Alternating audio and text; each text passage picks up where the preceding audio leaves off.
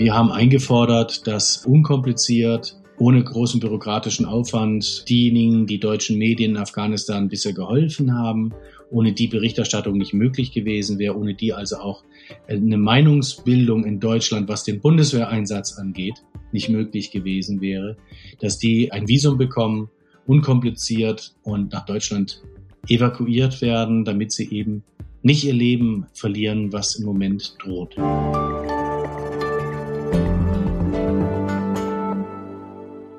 20 Jahre nach dem Einmarsch der NATO in Afghanistan haben die Taliban das Land wieder unter ihre Kontrolle gebracht. Die Bilder vom Flughafen in Kabul werden wahrscheinlich eingehen in die Geschichtsbücher als einer der Tiefpunkte der westlichen Interventionspolitik. Soldaten, die in die Luft schießen, um verzweifelte Menschen davon abzuhalten, sich an startenden Flugzeugen festzuhalten. Ich denke, die Szenen sind uns allen gerade vor Augen. Die Zeit und viele andere deutsche Verlage, Redaktionen, Sender und Medienhäuser haben in den letzten Jahren immer wieder über die Entwicklung im Land berichtet und waren dabei maßgeblich auf die Unterstützung von Mitarbeitern vor Ort angewiesen, zum Beispiel als Übersetzer, Fahrer oder Vermittler. Vielen von ihnen drohen dafür nun Racheakte der Taliban. Einige wurden in den letzten Wochen bereits von den Fundamentalisten ermordet. Zusammen mit vielen anderen Medienhäusern hat sich die Zeit deswegen in dieser Woche in einem offenen Brief an die Bundeskanzlerin und den Außenminister gewandt und fordert ein sofortiges Visa-Notprogramm für die Ortskräfte und ihre Familien.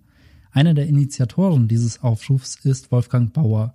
Er kennt Afghanistan sehr gut, war selbst schon häufig im Land und berichtet seit Jahrzehnten über Kriege und Konflikte, nicht nur im Nahen Osten. Mein Name ist Lennart Schneider aus dem Team der Freunde der Zeit und ich freue mich, dass Wolfgang heute bei uns im Podcast zu Gast ist, um uns über die aktuelle Lage in Kabul zu informieren und auch zu schildern, wie es seinen Kontakten vor Ort gerade geht. Ich muss vorweg sagen, dass wir das Gespräch mehrmals unterbrechen mussten, weil Wolfgang wichtige Anrufe bekommen hat.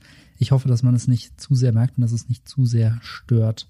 Außerdem haben wir das Gespräch am Donnerstag um 17 Uhr aufgenommen. Das vielleicht kurz als Hintergrund, weil sich die Lage ja so schnell ändert, damit Sie ein bisschen einschätzen können, in welcher Situation wir gesprochen haben. Hallo Wolfgang. Hi Lennart. Es wird gerade ja viel über ein Versagen der westlichen Politik gesprochen. Der Abzug der Truppen war, ich glaube, daran ist kein Zweifel mehr, überhastet. Die Ausreise von Helfern wurde viel zu spät, viel zu unentschlossen in die Wege geleitet. Angela Merkel und Heiko Maas haben bereits eingeräumt, dass sie die Lage vor Ort falsch eingeschätzt haben. Du selbst hast schon im letzten November im Zeitmagazin geschrieben, dass die Taliban kurz davor stehen, die Macht in Afghanistan wieder zu übernehmen. Wann wurde dir persönlich bewusst, auf was für eine Katastrophe man da gerade hinsteuert? Äh, dass das Ganze auf eine Katastrophe zusteuert, das ist eigentlich schon seit seit mehreren Jahren klar geworden. Seit mehreren Jahren haben die USA und Europa angekündigt, ihre Truppen abzuziehen. Und seit mehreren Jahren ist das von der Regierung kontrollierte Territorium geschrumpft und äh, ist auch die Regierung äh, radikaler geworden, was Meinungsfreiheit und Unterdrückung anderer anderer Meinungen angeht. Also es war klar, dass das eine Spirale eher nach unten ist. Was nicht klar war natürlich, in welcher drastischen Geschwindigkeit sich das letztlich alles entwickelt hat. Also das Kabul, das einst von mehreren Zehntausend, wenn nicht hunderttausend bewaffneten Soldaten, Polizisten, Geheimdienstmitarbeitern, Sicherheitsfirmen, Miliz der Regierung verbündeten Milizionären beschützt gewesen ist, dass dieses Kabul dann innerhalb von Stunden von nur mehreren tausend Taliban eingenommen werden kann. Das hattest du auch nicht erwartet? Nee, ich hatte gedacht, ich hatte ja in einem meiner letzten Kommentare geschrieben, dass es jetzt um Kabul geht. Also so nach dem Motto rettet Kabul. Es geht jetzt nicht mehr um Afghanistan, jetzt geht es um Kabul und man muss die internationale Gemeinschaft um jeden Preis verhindern, dass es zu einem Straßenkampf in Kabul kommt. Die Bilder der 90er Jahre beschwörend. Ich hatte angenommen, dass quasi der, dass das Kabul für ein bis zwei Jahre sich gegen die Taliban noch halten kann, weil es immer noch genügend Unterstützer international gibt wie national, was offenbar ein Irrtum war. Warum ging es dann am Ende so schnell? Das wissen wir alle noch nicht. Der Präsident ist wohl so schnell geflohen, hat er gestern gesagt, weil er bedroht wurde, weil er sonst umgebracht worden wäre. Das glaube ich auch. Ich, ich glaube, da haben sich dramatische Szenen im Palast ereignet. Ich glaube, von jetzt sollen die Hörer und Hörer, Hörerinnen mich nicht festlegen, aber von allen Staatsoberhäuptern Afghanistans im 20. Jahrhundert sind nur zwei eines natürlichen Todes gestorben. Alle anderen wurden erstickt, unterm Kissen aufgehängt, vergiftet, erschossen. Und seit langer Zeit war die Befürchtung da gewesen, dass ähm, Ashad Ranis Schicksal genau das gleiche äh, zu werden droht. Er hatte gesagt, dass die Verschwörung auch aus dem Kreis seiner Bodyguards, wenn ich das richtig verstanden habe, kommen würde. Ja, und der ist dann gegangen, aber warum dann hinter ihm trotzdem alles zusammengebrochen ist so schnell, das erklärt sein plötzlicher Weggang dann immer noch nicht. Über die generelle Lage in Kabul und Afghanistan würde ich gerne später noch mal ein bisschen sprechen. Was jetzt in der letzten Woche eine Besonderheit war, ich glaube, zum ersten Mal hat sich die Zeit zusammen mit vielen anderen Medien an die Politik gewandt mit einem Hilferuf, mit einer Forderung nach einem sofortigen Visa-Asylprogramm für die Helferinnen und Helfer vor Ort. In den letzten 20 Jahren hast ja unter anderem du, aber auch viele Kollegen viel aus dem Land berichtet und ihr wart immer sehr stark auch auf die Hilfe von äh, Personen vor Ort angewiesen. Was genau habt ihr da von der Politik gefordert? Wir haben etwas eingefordert, was im Prinzip die Politik schon hätte proaktiv machen sollen. Wir haben eingefordert, dass unkompliziert, ohne großen bürokratischen Aufwand diejenigen, die deutschen Medien in Afghanistan bisher geholfen haben, ohne die Berichterstattung nicht möglich gewesen wäre, ohne die also auch eine Meinungsbildung in Deutschland, was den Bundeswehreinsatz angeht, nicht möglich gewesen wäre, dass die ein Visum bekommen, unkompliziert und nach Deutschland evakuiert werden, damit sie eben nicht ihr Leben verlieren, was im Moment droht. Habt ihr schon Reaktionen bekommen? Ja, äh, bisher noch, äh, also ich, so wie ich das verstanden habe, ist, äh, wir haben alle deutsche Medien haben jetzt, also die sich dieser Petition angeschlossen hatte und darüber auch hinaus, äh, haben ihre, ihre Listen ihrer Mitarbeiter und Mitarbeiterinnen uns geschickt und derer Familien. Äh, das wurde zu einer großen Liste zusammengeschnürt. Und so wie ich das jetzt verstanden habe, wird das gerade im Auswärtigen Amt bearbeitet. Darüber hinaus fehlt mir zumindest bis jetzt jede Information. Mir wird seit gestern, seit vorgestern äh, versprochen, mich über das äh, Prozedere aufzuklären, damit wir auch die Redaktion und deren Mitarbeiter, unsere Mitarbeiter informieren können über das Prozedere, die sich zur Stunde, also die Mitarbeiter, die sich zur Stunde mit ihren Familien schlicht und ergreifend verstecken in Kabul. Ich kriege ja ständig Hilferufe aufs Handy und ständig dramatisch werdendere Appelle, äh, sie jetzt zu informieren, zu sagen, was los ist, voranzumachen auf gut Deutsch, weil die Taliban bei dem schon im Haus waren, die Taliban hier vom Haus gesehen worden sind und immer mehr Taliban gerade nach Kabul kommen, um immer mehr Kontrolle auszuüben. Und es besteht die wirklich sehr große Gefahr, dass demnächst niemand mehr auf diesen Flughafen es schafft. Das heißt, bisher wurde von euren Helfern, von euren Mitarbeitern noch keiner evakuiert. So kann ich das nicht sagen. Manche dieser Mitarbeiter stehen auf mehreren Listen und äh, vielleicht sind ein oder anderen in der Funktion eines Medienmitarbeiters oder in einer anderen Funktion. Afghanen haben oft äh, zwei, drei Stiefel an gleichzeitig in ihrem Leben, die die Ausreise gelungen. Ähm, ich wüsste jetzt von denen, die bei uns auf der Liste stehen, wüsste ich jetzt niemand, dem es gelungen wäre. Und du hast ja selbst gesagt, euch war schon lange bewusst, dass Afghanistan wahrscheinlich bald an die Taliban fallen würde. Ihr habt wahrscheinlich auch schon lange dafür gekämpft, dass eure Helfer nach Deutschland ausreisen können. Warum ist so lange nichts passiert? Ähm, ja, ich bemühe mich schon seit vielen Monaten, dass zum Beispiel unser Übersetzer, der auch eine Visitenkarte zum Beispiel der Zeit hat, damit er vor Ort sich stärker durchsetzen kann, wenn es um, um höherrangige Auftritte sozusagen geht, mit mehr Status ich versuche seit Monaten, äh, den Mann rauszubringen, ohne Erfolg. Ähm, weil, ja, ich glaube, die, die, die, die äh, Politik hat es bisher nicht gewollt. Die Politik hat äh, vor allem, die hat nicht Afghanistan vor Augen gehabt, sondern ein anderes Wort, das mit A anfängt, nämlich die AfD. Die haben wie das Kaninchen auf die Schlange, haben, äh, gucken die auf die AfD gelähmt. Ähm, ich glaube immer noch äh, zum Teil gelähmt ähm, und haben sich von der Angst dominieren lassen, dass zusätzliche afghanische Flüchtlinge in Deutschland zusätzliche Stimmen für die AfD bedeutet. Von dieser Gleichung, glaube ich, haben sich, äh, hat sich das Denken dieser, dieser Politiker dominieren lassen. Wenn es andere Gründe gegeben hat, dann würde ich mich gerne darüber aufklären lassen. Ich befürchte aber, so ist es im Wahljahr. Und diese Helfer, diese Mitarbeiter vor Ort, was sind das für Menschen? Was haben die für euch gemacht? Das sind Übersetzer, das sind Leute mit Kontakten, die man im Jargon Stringer oder, oder Fixer nennt. Das sind Menschen, die dich an die Hand nehmen, wie, wie wenn du ein Kleinkind wärst sozusagen und dich durch diese wilde, fremde, rauchige, chaotische und teilweise auch sehr wunderschöne Stadt führen. Und du hast gerade eben schon beschrieben, die verstecken sich im Moment vor den Taliban. Weißt du, was, wie die Taliban im Moment mit Helfern westlicher Medien umgehen? Du meinst, ob schon welche verhaftet worden sind. Das kann ich mir nicht bestätigen, dass Leute verhaftet worden sind. Offiziell gibt es da noch äh, nichts von den Taliban. Ich weiß, dass etliche schon Besuch bekommen haben oder dass deren Anwesen aufgesucht worden sind. Und äh, viele von denen sind ja selber Journalisten, die auch jetzt unabhängig von unserer Zusammenarbeit selber publiziert haben oder als Hör Hörfunkkorrespondenten tätig waren, die also auch die Taliban über ihre Arbeit kritisiert haben und auch schon in der Vergangenheit natürlich Todesdrohungen ausgesetzt waren. Etliche wurden, also wenn du als Journalist in Kandahar arbeitest, ähm, dann nach, nach paar Jahren äh, trägst du Verletzungen davon und ich meine nicht nur seelische, auch körperliche. Also viele Kollegen, die ich kenne, haben, ähm, haben Schussverletzungen erlitten oder Splitter, äh, Splitterverletzungen von explodierenden Bomben. Ähm, das gehörte bisher zum Alltag eines afghanischen Journalisten dazu. Also diese Leute sind extrem äh, in Panik, extrem ähm, äh, sind extrem Gefahren jetzt ausgesetzt und ähm, äh, steht zu befürchten, dass äh, viele von denen dann im Gefängnis landen, beziehungsweise äh, dann der Taliban-Gerichtsbarkeit dann ausgeliefert sein werden. Du hast äh, vor einigen Wochen auch einen ganz berührenden Text geschrieben über einen Helfer vor Ort namens Amdadullah Hamdad. Ähm, er wurde von den Taliban erschossen am 2. August.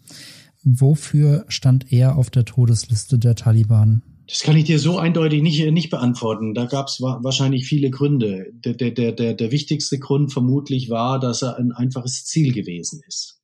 Er war zwar, also er hat für die Zeit äh, viel, viel gearbeitet, ähm, zwei, dreimal im Jahr, wenn ich äh, vor Ort gewesen bin, dann auch oft über mehrere Wochen hinweg. Aber sein eigentlicher Beruf äh, war gewesen, ähm, Chefberater des Landtages zu sein, des Provincial Councils äh, in Nangarhar. Nangarhar ist eine ganz wichtige Provinz äh, an der Grenze zu Pakistan, strategisch sehr wichtig. Und das ist eigentlich ein unpolitischer Posten, also es ist ein Verwaltungsposten. Und Ahmedullah hat auch, äh, so wie ich das mitbekommen habe, äh, ähm, in dieser Funktion versucht zu vermitteln und auszugleichen.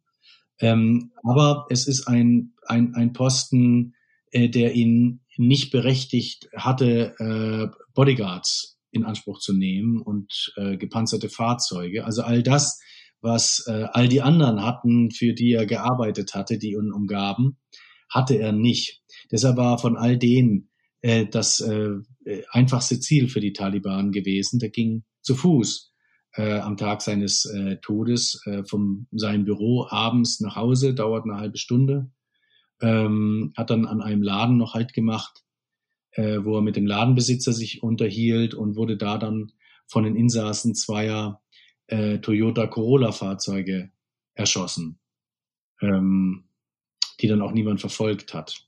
Die Täter wird man wahrscheinlich dann auch niemals ermitteln und wahrscheinlich jetzt auch, äh, die werden wahrscheinlich niemals dafür zur Rechenschaft gezogen werden. Es gibt Killerkommandos oder gab Killerkommandos. Es war äh, eine Strategie der Taliban, äh, Druck äh, von außen zu machen, militärisch, also äh, dass äh, die Armee und die Polizei, die Polizei hat die Hauptlast des Krieges in Afghanistan getragen, äh, zu bedrängen und von innen heraus über Killerkommandos äh, Unsicherheit zu verbreiten. Also in Kandahar, äh, wo ich ja gewesen bin zum Schluss, hat es an manchen Tagen bis zu 15, äh, 15, 20 Mordanschläge, bei denen die Betreffenden ums Leben kamen, gegeben und ein Dutzend oder zwei Dutzend zusätzliche äh, versuchte Mordanschläge in der Innenstadt, die sehr überschaubar ist in, in Kandahar.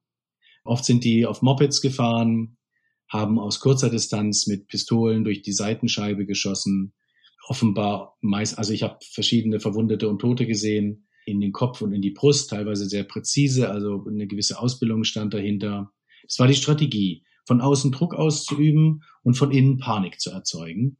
Und dasselbe passierte auch in Jalabad, der Stadt, wo Amdadullah ums Leben kam. Das, was den Text so berührend und auch so traurig macht, ist, dass du ihn nicht nur als Mitarbeiter beschreibst, sondern tatsächlich auch als Freund, der, der über die Jahre geworden ist. Wie kann man sich so die Beziehung zwischen dir als Journalist und ihm vorstellen? Ja, wie kann man sich eine Freundschaft vorstellen und was ist Freundschaft? Das ist eine große, große Frage. Wir hatten einfach großen Spaß, uns miteinander zu unterhalten über die Arbeit, über die Arbeit hinaus. Amnadullah war in, im Deutschen würde man sagen eine Stimmungskanone. Ja? Also ich sagte immer, in Deutschland hätte er seinen eigenen Podcast gehabt oder gar seine eigene Fernsehsendung als Comedian. Der war, der hat ein großartiges Talent gehabt, um bizarre Situationen aufzuzeigen, dieses ganze Mullergehabe zu karikieren, obwohl er selber ein Muller war. Und genau deswegen war es so lustig, ihn über, über das eigene Mullersein sprechen zu hören. Und wir haben den, die, dieselbe Art von Humor geteilt. Man denkt ja immer, wahrscheinlich als Außenstehender, wenn man in krisenden Ländern ist, ist, hat, ist das immer die Arbeit mit Leid und Schmerz und Trauer verbunden. Das war es aber nicht in der Zusammenarbeit mit Amdadullah. Wir haben wirklich viel herzlich gelacht über die albernsten und unmöglichsten Dinge, die ich hier auch ganz unmöglich wiederholen kann.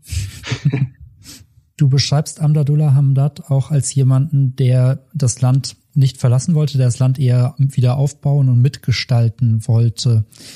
Würdest du sagen, er hat vielleicht zu lange an dieses Land geglaubt und zu spät die Flucht ergriffen? Äh, zu lange für was? Also der hat schon seit Jahren in, äh, ich meine, in Todesgefahr geschwebt. Der hatte schon in, der war schon in Todesgefahr, als er früher für die Übersetzer, als Übersetzer für die Amerikaner gearbeitet hat. Als ich ihn kennengelernt hatte, kurz danach, war knapp mit dem Leben davongekommen, als ich auf einer Demonstration wo er teilnahm, wo er auch ein bisschen mitorganisiert hatte, sich ein junger Mann in die Luft gesprengt hatte. Also wenn du Teil der Mittelklasse bist Afghanistans, wenn du politisch ein bisschen aktiv bist, wenn du mit Ausländern Kontakt hast in Afghanistan, Geld hast etwas in Afghanistan, bist du automatisch tagtäglich vielen Risiken ausgesetzt ähm, gewesen. Ich spreche jetzt in der Vergangenheit. Wir hoffen, das in der Zukunft nicht so sein wird. Im Moment sitzt du ja in Deutschland, in Reutlingen und versuchst von hier aus viel zu organisieren. Wie kann man sich deine Arbeit im Moment vorstellen? Ja, ich, ich versuche eben einerseits den Kontakt zu den zu unseren Mitarbeitern zu halten, dann wenden sich Redaktionen an mich, äh, gleichzeitig versuche ich mit Hilfe von vielen unterschiedlichen Leuten Wege zu finden, wie diese Leute herausbringen. Das beschäftigt mich jetzt gerade ganz gut. Das heißt, wenn ich das richtig verstehe, recherchierst und schreibst du im Moment jetzt nicht aktiv, aber wie bekommst du das von Kollegen mit? Also bekommt man gute gesicherte Informationen im Moment, jetzt wo auch die meisten westlichen Journalisten das Land ja schon verlassen haben? Naja, wenn äh, äh, wenn dir äh, äh, Bekannte von dir sagen, dass sie verzweifelt versucht haben, zum Flughafen zu kommen und dann von Taliban wegge äh, weggeschlagen worden waren. Also im Moment ich recherchiere jetzt ja nicht generell, was die Zustände im Land angeht. Die Zeit habe ich gerade nicht, das kommt dann wieder später, sondern fast alles, was ich mache, bezieht sich auf die Logistik, betrifft Informationen, ja, die helfen, um eben die Teams herauszubekommen. Kapazitäten darüber hinaus habe ich keine. Aber deine Frage generell an, äh, ansprechend, das Licht geht jetzt aus in Afghanistan. Also Stadt für Stadt ist das Licht ausgegangen. Und weil die Leute, die bisher aus Masai Sharif, aus Herat, aus Kandahar berichtet haben, ähm, entweder ihre Jobs verlassen haben oder in Kabul sitzen mit der Hoffnung, auf, auf den Flieger zu kommen. Also allein in Kandahar gab es einen Presseclub aus 400 Leuten, glaube ich, wenn ich jetzt nicht lüge. Den eigenen Presseclub. Auch Herat hat einen eigenen Presseclub gehabt. Also die Medienlandschaft war unglaublich vielfältig. Nicht immer von der höchsten Qualität zugegeben, aber unglaublich vielfältig. Und auch darüber hinaus sind natürlich viele Informationen zur Welt hingeflossen, weil NGOs aktiv waren, weil relativ viele Ausländer noch unterwegs waren, weil sehr viele Leute Englisch sprachen. Und all die, die jetzt Nähe zum Westen hatten, also viele, die auch ähm, natürlich über die Kommunikationsmöglichkeit Englisch verfügten, sind jetzt dabei, das Land zu verlassen. Und das meine ich damit, dass das Licht ausgeht für die Weltöffentlichkeit in Afghanistan, wie schon mal, wie, wie es schon mal viele Jahrzehnte lang der Fall war äh, davor. Wir kriegen gerade nicht mehr so richtig mit, was in Herat passiert. Wir sind auf wildeste Gerüchte angewiesen, was in Kandahar passiert. Davor waren wir ganz gut im Bilde, was in Kandahar passiert. Also da geht sozusagen den Journalisten, damit auch der Weltöffentlichkeit ähnlich wie den viel zitierten Nachrichtendiensten. Es wird dunkel äh, und bald droht es auch in Kabul dunkel zu werden für uns. Und äh, wenn man künftig dort arbeitet, wird das so sein, so stelle ich mir das bislang vor. Vielleicht sind die Taliban ja auch viel toleranter, moderator und verstehender, als ich im Moment annehme. Aber das stelle ich mir so vor, wie in vielen, äh, vielen Diktaturen, in denen ich gezwungen bin zu arbeiten, dass man halt engmaschig kontrolliert wird dass man seine Begleiter, die übersetzen, selbst wenn sie kritisch gegenüber dem Regime aufgestellt sind, nicht in, in prekäre Situationen bringen sollte. Ich bin öfters in Nordkorea, wie du vielleicht weißt, und seit vielen Jahren, seit 2004, habe da gute Kontakte. Ähm, aber dort muss ich ganz anders arbeiten wie sonst, weil ähm, äh, da macht es überhaupt gar keinen Sinn, deinen Interviewpartner kritische Fragen zu stellen. Ich spreche kein Koreanisch. Ich bin ständig begleitet von einem äh, Abgesandten der Regierung, äh, den ich auch mag, der das auch so gemacht hat, dass ich ihn mag. Ist auch ein sympathischer Kerl. Und ich, ich weiß ganz genau, wenn ich jetzt dem mein Interviewpartner eine kritische Frage stelle, regimemäßig, politikmäßig, ist das eigentlich eine Unverschämtheit von mir, weil wenn er auch nur annähernd auf diese Frage kritisch eingehen würde, würde das ihn und seine gesamte Familie gefährden? Würde das äh, äh, äh, ähm, meinen Übersetzer gefährden, der an meiner Seite steht? Du hast gerade gesagt, dass du nicht unbedingt davon ausgehst, dass die Taliban jetzt unbedingt gemäßigter werden oder ein äh, besonders offenes Presseverständnis entwickeln werden. Gestern Abend auf einer Pressekonferenz haben sie überraschend versöhnliche Töne angeschlagen. Wie würdest du das einschätzen? das nichts, nichts anderes hätte ich, äh, hätte ich erwartet. Äh, die, die Taliban sind ja selber, nehme ich an, völlig überrascht, dass ihnen Kabul so schnell in die Hände gefallen ist. Und sie wissen, dass Kabul voll ist von Menschen, die ihre Werte ablehnen, die, die ganz andere Werte leben wollen als die der Taliban. Und es kam ja heute auch schon und gestern zu einzelnen Demonstrationen äh, bei denen junge Leute die afghanische Flagge hochgezogen haben und die Taliban-Flagge, die weiße Flagge, abgezogen hat. Gestern wurde ein junger Mann in Assadabad deswegen äh, erschossen. Der Taliban-Sprecher, der hat dann gesagt, das ist uns egal, sollen die doch ihre, welche Flagge die aufziehen. Das würde ihn nicht bekümmern, aber die Taliban-Kämpfer, die dann auf diejenigen schießen, die das dann versuchen. Da sieht man schon die Diskrepanz also es ist ganz vernünftig, dass die Taliban jetzt in den ersten Wochen mit Samthandschuhen vorgehen, schauen, ob die Bevölkerung mit ihnen kooperiert, wie viel Druck sie ausüben können, bis die Bevölkerung rebelliert. Das sind äh, Instrumentarien, Strategien der Macht, die wir da gerade sehen. Wir sehen aber noch, noch äh, mitnichten das tatsächliche Gesicht dieser, dieser Bewegung, so wie sie sich jetzt darstellt, so wie sie äh, mit, mit den Zielen, die sie gerade verfolgen. Ja, wir müssen abwarten. Es ist eine andere Bewegung, eine andere Situation, aber es erinnert mich an, an den Fall von Mosul im Irak, wo ja auch der Daesh, der islamische Staat, noch viel radikaler angeblich als die Taliban, in den ersten Wochen sehr moderat vorgegangen ist. Auch eine große Stadt, die denen zu ihrer größten Überraschung in Schoß gefallen ist, weil das Militär sich zurückgezogen hatte und geflohen ist. Ähm, und die ersten zwei, drei Wochen haben die Menschen keine größeren Einschränkungen ihrer Freiheit erfahren. Aber dann. Du selbst hast die Taliban ja auch schon kennengelernt. Du warst letztes Jahr in dem von ihnen bereits besetzten Gebiet unterwegs warst sozusagen auf deren Schutz angewiesen. Wie hast du sie damals erlebt? Ähm, als ähm, unerf also unerfahren im Kontakt mit Westlern, unerfahren im Kontakt mit mir als Journalist. Unser Minder war Anfang 20, ein netter Kerl, der mich natürlich ständig zum Islam konvertieren wollte. Ich habe sogar ein Geschenk bekommen von dem Mann, ja, eine, eine kleine Flasche Parfüm. Ich habe die hab die immer noch irgendwo. Und in den größeren Runden, die, die wir dann, die wir dann hatten, in den größeren Besprechungen, hast du dann aber schon gesehen, sehr viele hasserfüllte, nicht nur misstrauische, sondern tatsächlich hasserfüllte Blicke. Viele von diesen Leuten hatten einen Großteil ihrer Freunde verloren in den Vorjahren. Also die Verlustrate der Taliban in manchen Kriegsjahren war entsetzlich, als die Amerikaner noch voll da waren. Bis zu ein Drittel dieser Taliban-Kampfeinheiten wurden ausgelöscht. Was macht das mit der Psyche der Überlebenden, die dann neue Leute rekrutieren? Ähm, und das ging ja schon seit 20 äh, Jahren und auch äh, davor schon darüber hinaus. Also viele, viele Seelen dort sind auf beiden Seiten äh, entsetzlich zerfurcht und verkarstet und fünfmal überwachsen und überheilt und sechsmal wieder aufgeschnitten. Und ja, auf der Grundlage äh, operieren die Taliban. Die Taliban galten ja auch schon als fast besiegt nach dem Einmarsch der Amerikaner. Wie kam es, dass sie in den letzten Jahren wieder so stark geworden sind? Das ist äh, komplex, eine komplexe Geschichte. Vielleicht wiederholt sich dasselbe auf andere Art jetzt. Die Taliban haben ja als quasi als religiöse Erweckungsbewegung angefangen, sind, sind entstanden äh, aus dem völligen Chaos und dem Grauen des Bürgerkrieges äh, Anfang der 90er, bei denen sich die Mujahedin gegenseitig bekriegt haben. Kabul wurde damals zerstört, sah in weiten Teilen aus, ich will sagen, wie Stalingrad oder wie Aleppo.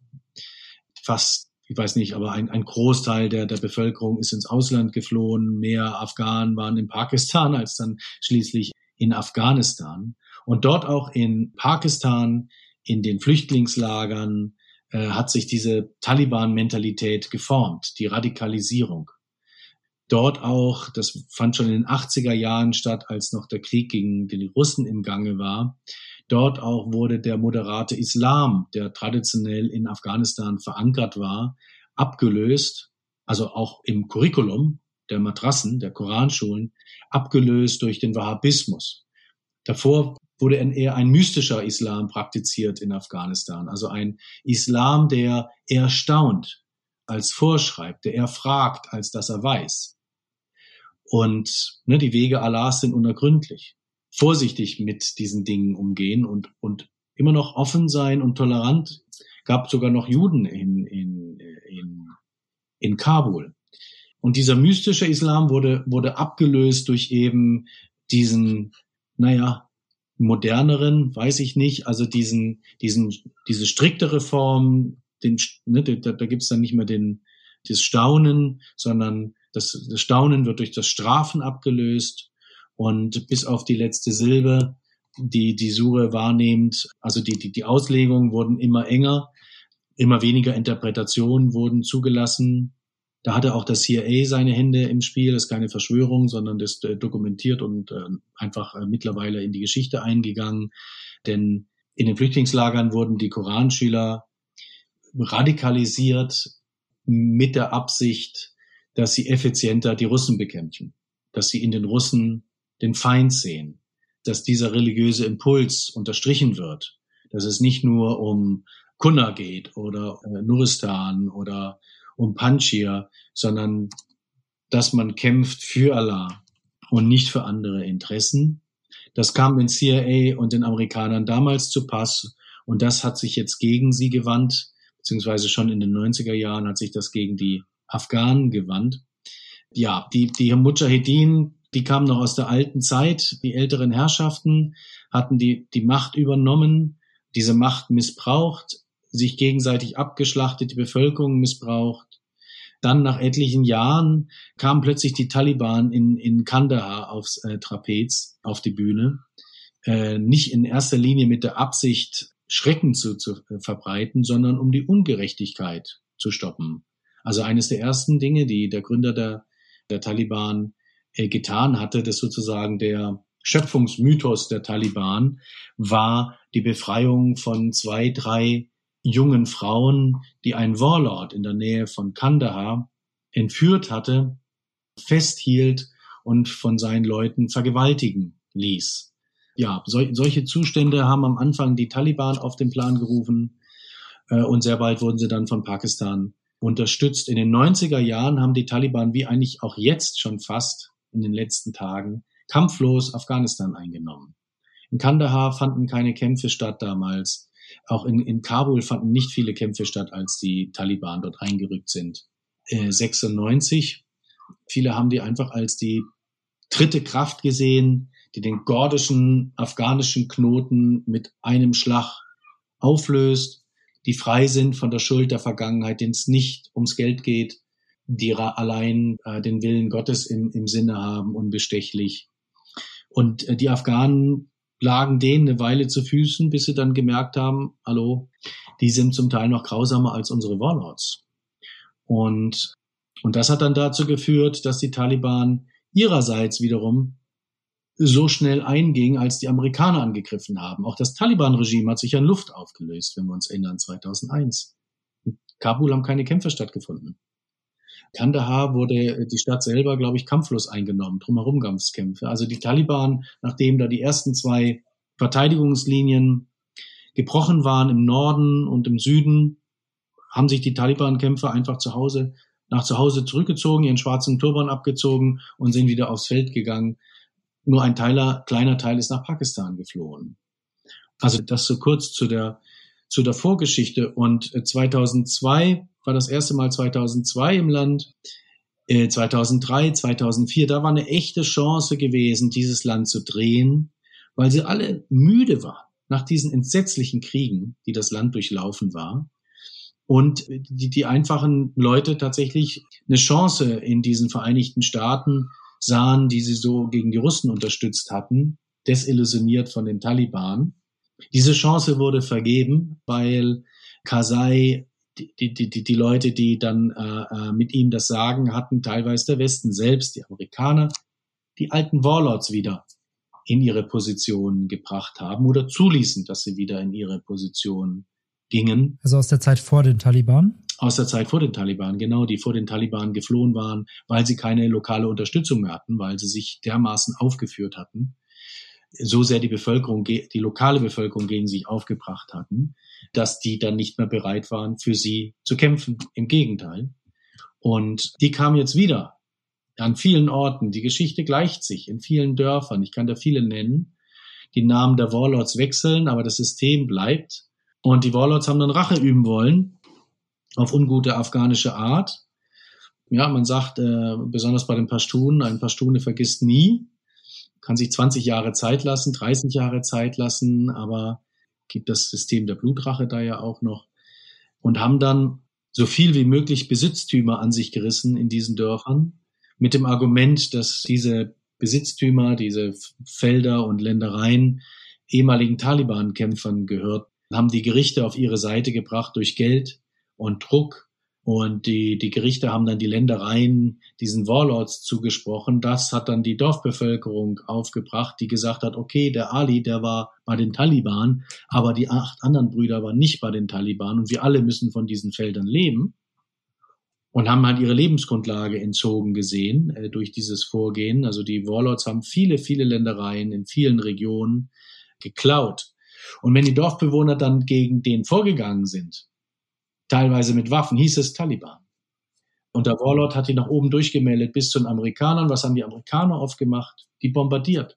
Naja, und dann waren sie Taliban. Also ist es jetzt sehr vereinfacht, natürlich. Aber diese Regierungsrepräsentanten in den Provinzen, die nicht für ihr Land gearbeitet haben, nicht für eine Regierung gearbeitet haben, sondern für eigene Interessen, für eigenes Geld, haben letztlich dieses Regime zum Fall, Fall gebracht, ein weiteres Mal. Und wie stark sind diese Taliban? Haben die einen starken Rückhalt in der Bevölkerung? Weiß man, wie viele das sind?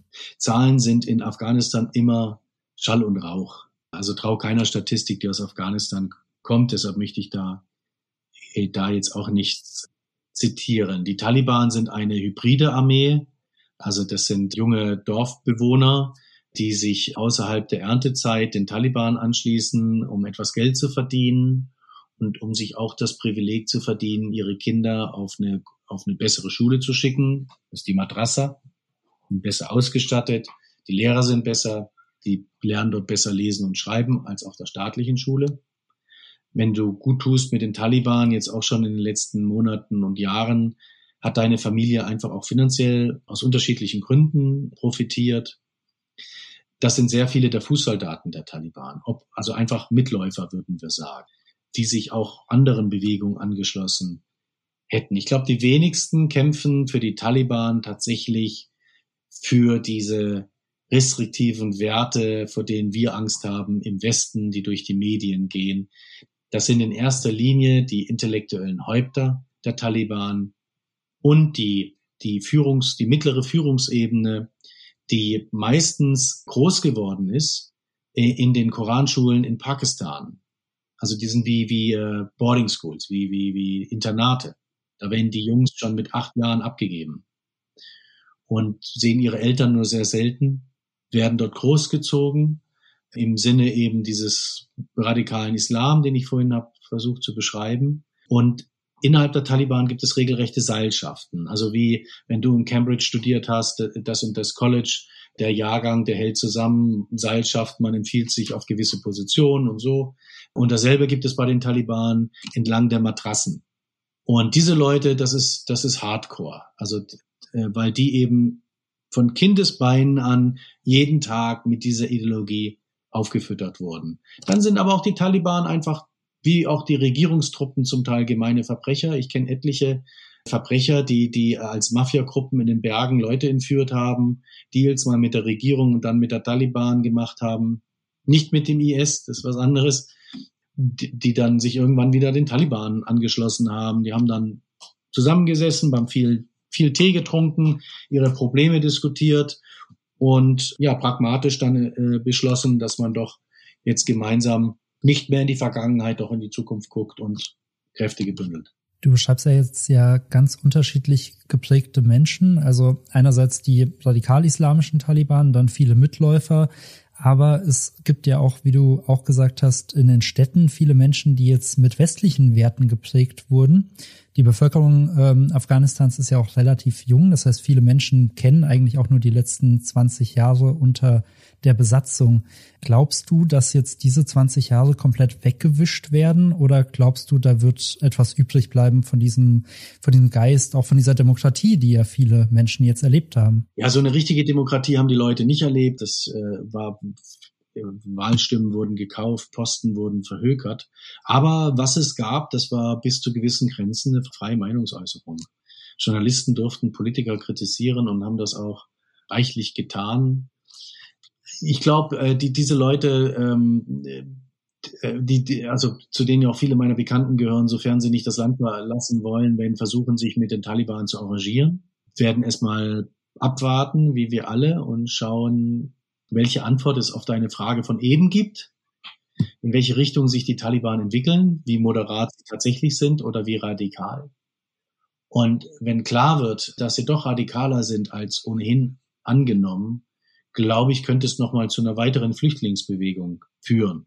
Dann in die Nachbarstaaten, wo ja ohnehin schon sehr viele äh, fliehen. Also es gibt jetzt die, die besonders bedroht sind, die, die sich auf den Weg machen, die ihre, ihre Babys, habe ich vorhin gesehen oder gehört, gehört, äh, hat ein amerikanischer Soldat fassungslos erzählt, uns werden Babys in die Arme geworfen.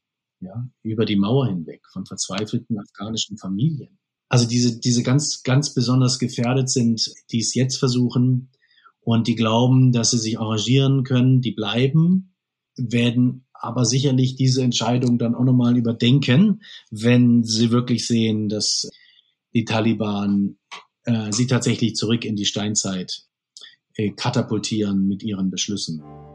Ich glaube, es gäbe noch Bedarf Stunden weiter zu sprechen, aber ich weiß ja auch, dass du noch viel zu organisieren hast. Wir mussten das Gespräch ja auch zwischendurch immer mal wieder unterbrechen, weil du Anrufe bekommen hast. Deswegen will ich jetzt deine Zeit nicht weiter beanspruchen.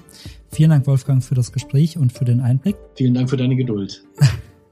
Wenn Sie noch mehr über die aktuellen Entwicklungen lesen wollen, dann finden Sie natürlich auf Zeit Online und in der aktuellen Zeit ganz viele Berichte, Live-Ticker, Analysen.